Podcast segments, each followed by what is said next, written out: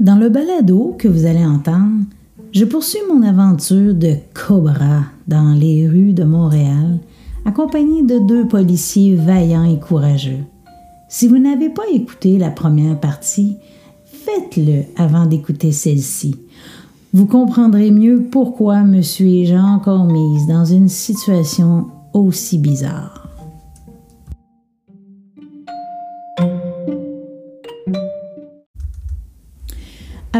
Souper, nous reprenons la route en direction d'une maison de transition. Oui, nous devons aller chercher un homme qui a brisé ses conditions et devra retourner en prison. Quel con! Il était si près du but. Mais pourquoi a-t-il de nouveau consommé des stupéfiants? Il vit dans un monde des licornes ou quoi? Pensait-il que les tests ne révéleraient pas son infraction? Bon, ok, du calme, la maîtresse d'école. Décidément, je ne fais preuve ni de compréhension, ni de compassion, ni d'empathie pour les gens souffrants.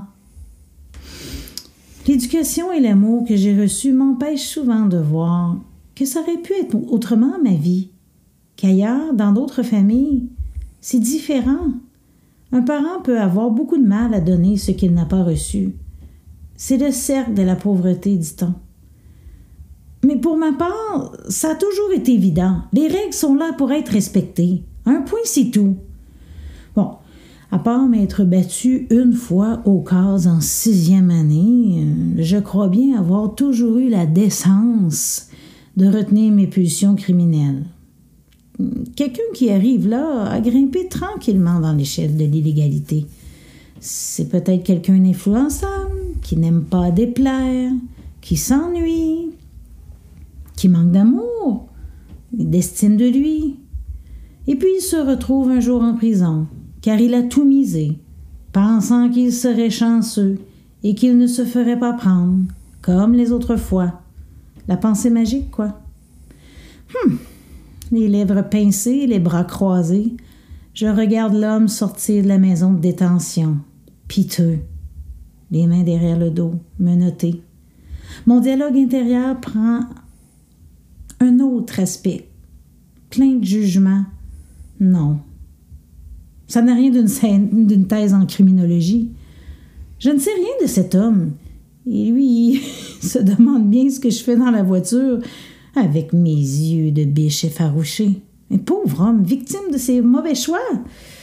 Bon, je prends place sur le siège avant, laissant encore une fois mon ami s'asseoir à l'arrière avec un détenu espérant ne pas avoir droit encore à une crise comme tout à l'heure. Bon, ça ne devrait pas, car il semble si repentant. Il me fait penser à certains de mes élèves, d'ailleurs, qui ont parfois oublié de faire leurs devoirs, à qui je remets un billet d'infraction. Hmm. Les règles sont les règles. Mon grand retourne en dedans. Mais bon sang qu'il fait pitié. Et combien de jours lui restait-il avant de retrouver une liberté totale? Oh, j'ai soudain envie d'aller lui ouvrir la porte pour qu'il se sauve. J'ai encore le cœur brisé. Oh, être policier, c'est une torture pour l'esprit. Il faut être fait solide, en dedans, comme en dehors. Après être allé reconduire le récidiviste, piteux au pénitencier, nous siennons maintenant les rues sombres d'un quartier tranquille. En apparence. Mais non. Une bande de campeurs ont érigé leur campement de fêtards dans un parc. Kate sort de la voiture pour aller à leur rencontre, alors que son collègue demeure dans la voiture avec moi. Je la regarde s'engouffrer dans un chemin sans lumière, toujours d'un pas décidé. Ma foi, j'ai envie de l'applaudir encore. Elle n'a-t-elle pas peur d'un coup de bâton derrière la nuque, d'une attaque provenant de deux gars armés qui sortent des bosquets?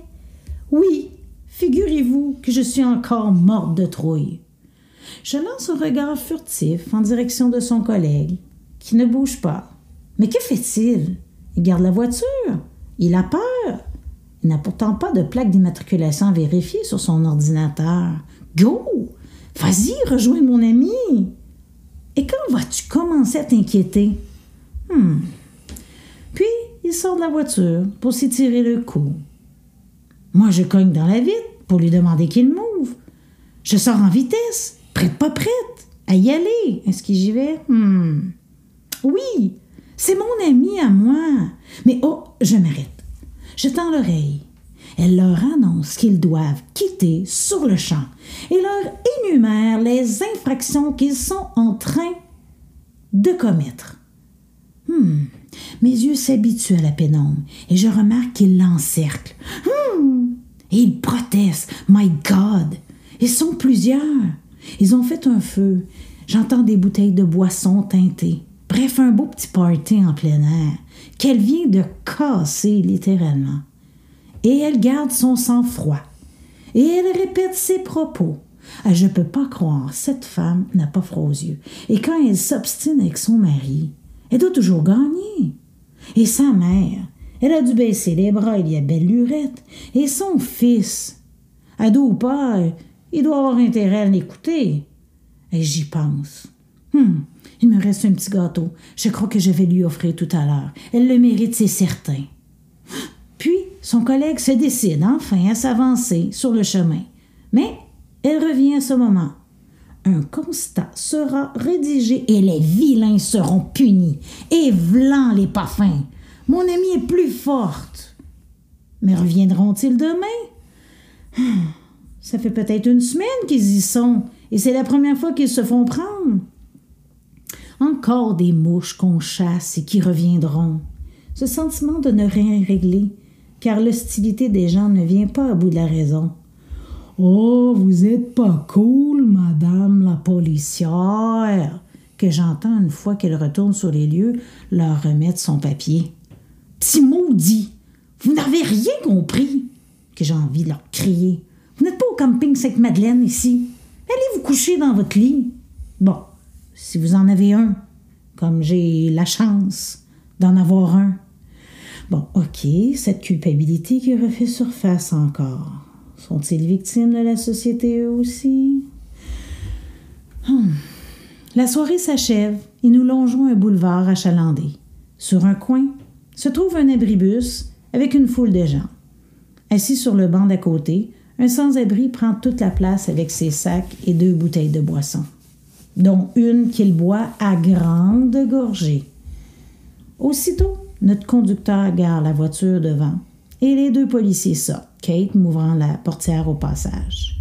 Les deux constables s'approchent tranquillement de l'homme et tentent de lui faire entendre raison. Boire sur la voie publique, c'est non. Il lui parle doucement, mais réplique violemment. En victime de la société, un autre. Le ton monte. Et moi, oh, je croise les bras de superviseur exaspéré. J'ai beaucoup de mal à comprendre cette réalité. Ces hommes et ces femmes qui veulent rester dehors toute leur vie, c'est d'une tristesse. Et si je leur donne de l'argent, de la nourriture, eh bien, j'aurais l'impression de les encourager, de ne pas les aider à s'en sortir. Hmm. Et si c'était moi qui avais tort, tort de m'être fait une vie, d'avoir acheté une maison, d'avoir fondé une famille, pourquoi vouloir rentrer dans un moule? Hmm. Mais si le moule n'existait pas, Comment ferait-il pour se nourrir et trouver un toit pendant de longues nuits, d'hiver? Perdu dans mes pensées contradictoires, je me dis soudain que je ferais une bien piètre travailleuse sociale.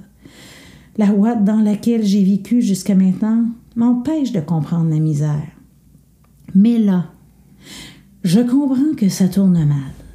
Les gens qui attendaient l'autobus soudain deviennent maintenant acteurs de cette scène où ils se mettent à prendre parti pour le pauvre homme. Les esprits s'échauffent et les policiers sont pointés du doigt. On les accuse de s'acharner sur un pauvre homme et d'être des sans-cœurs. Des attaques fusent de toutes parts contre les deux policiers, qui gardent malgré tout leur calme. Mais comment peut-on endurer autant de violence verbale? En ce moment, que se passe-t-il dans leur tête à ces deux policiers? Pensent-ils à leur liste d'épicerie afin de résister à l'envie d'argumenter? Car ce serait inutile de le faire, ils le savent bien. Mais moi, moi, je ne peux pas les laisser se faire insulter de la sorte. Oh, je biétine de rage. quel métier ingrat Se faire salir de la sorte par une petite bande de baveux. Je me suis retenue toute la soirée et là j'en ai assez. Je m'approche et je prends part à leurs argumentations pour leur clouer le bec. Que leur ai-je dit? Eh bien, en fait, je ne m'en souviens pas vraiment. Honnêtement, la valve s'est ouverte. Oui, la valve. Comme un volcan. La lionne a rouspété. Avec mon doigt de maîtresse d'école, je les ai pointés. J'ai essayé d'avoir le dernier mot avec ma veste du grand week-end de l'impro. Oui, ah, ça, c'était de l'impro. Mais je n'ai pas eu d'applaudissements, non. Hmm. Je me souviens toutefois du sourire en coin de Kate, me faisant signe de me calmer avec un geste de la main qui. En fait, qui voulait que je me calme, rien d'autre. Quoi dire d'autre? C'était inutile. Bon sang! Moi, j'aurais appelé le panier à salade, je les aurais tous embarqués, ces rouspéteurs. Et pendant toute cette scène, mais figurez-vous, l'homme s'est levé. Oui, ce procès qu'on faisait aux policiers en pleine rue avec moi, l'avocate de série B enragée. L'homme s'est levé, il a emballé tous ses effets et s'en est allé. Encore du vent, des coups d'épée dans l'eau. Personne qui aura avoué ses torts. Du genre euh, Je suis désolé, madame la policière, oui, maintenant je comprends le sens de la loi. Vous faites bien votre boulot de policier. Merci de m'avoir ouvert les yeux. Non, rien de ça. Et voilà, minuit a sonné et la Cendrillon que j'étais s'est engouffrée dans sa voiture de police. Inutile de vous dire que j'étais complètement vide, vide de colère, vide de culpabilité, vide de peur. J'avais tout donné du haut de mon sérieux rôle de cobra. Ouais, j'ai vu des gens souffrants et hostiles toute la soirée. Personne n'a dit merci aux policiers. Personne ne leur a dit qu'ils étaient courageux. Ça doit bien arriver parfois. Hmm. Mais ils y sont habitués. Ils ont choisi un métier où la gratitude est loin de faire partie de leur quotidien. Faire respecter les lois, assurer une protection et accuser des coups. C'est ça leur métier. Ouf, je ferais une bien piètre conseillère en orientation dans une école secondaire. C'est sûrement plus que ça être policier, mais moi, je l'ai vécu comme ça cette soirée-là. Ma thèse à deux scènes de Cobra épuisé rêve de retourner corriger des examens et enseigner le participe passé. Ah, comme c'est bien mieux. Je recevrai certainement plus de merci en étant à l'école des sourires d'enfant, de la gratitude, quoi. La femme enfant que je suis a besoin de ça.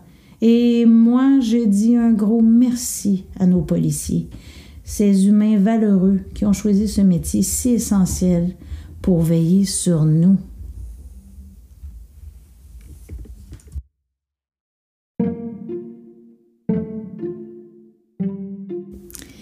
C'est ce qui met fin à ce balado, parfois enrageant, touchant, épuisant, décourageant, qui met en lumière le travail pas facile des policiers. Et encore une fois, merci Kate de m'avoir permis de vivre cette incursion dans ta vie de femme si courageuse. Oui, je ne le dirai jamais assez. Es-tu tanné? La prochaine fois que vous rencontrerez un policier ou une policière, soyez sympathique et faites-lui un sourire ce sera peut-être le seul dans leur journée. La semaine prochaine, dans mon balado, je vous raconte une escapade de 8 kilomètres dans un boisé près de chez nous où j'ai dû me tenir derrière elle. Oui, elle. Ah, ah, ah le comme une donnée. Au revoir.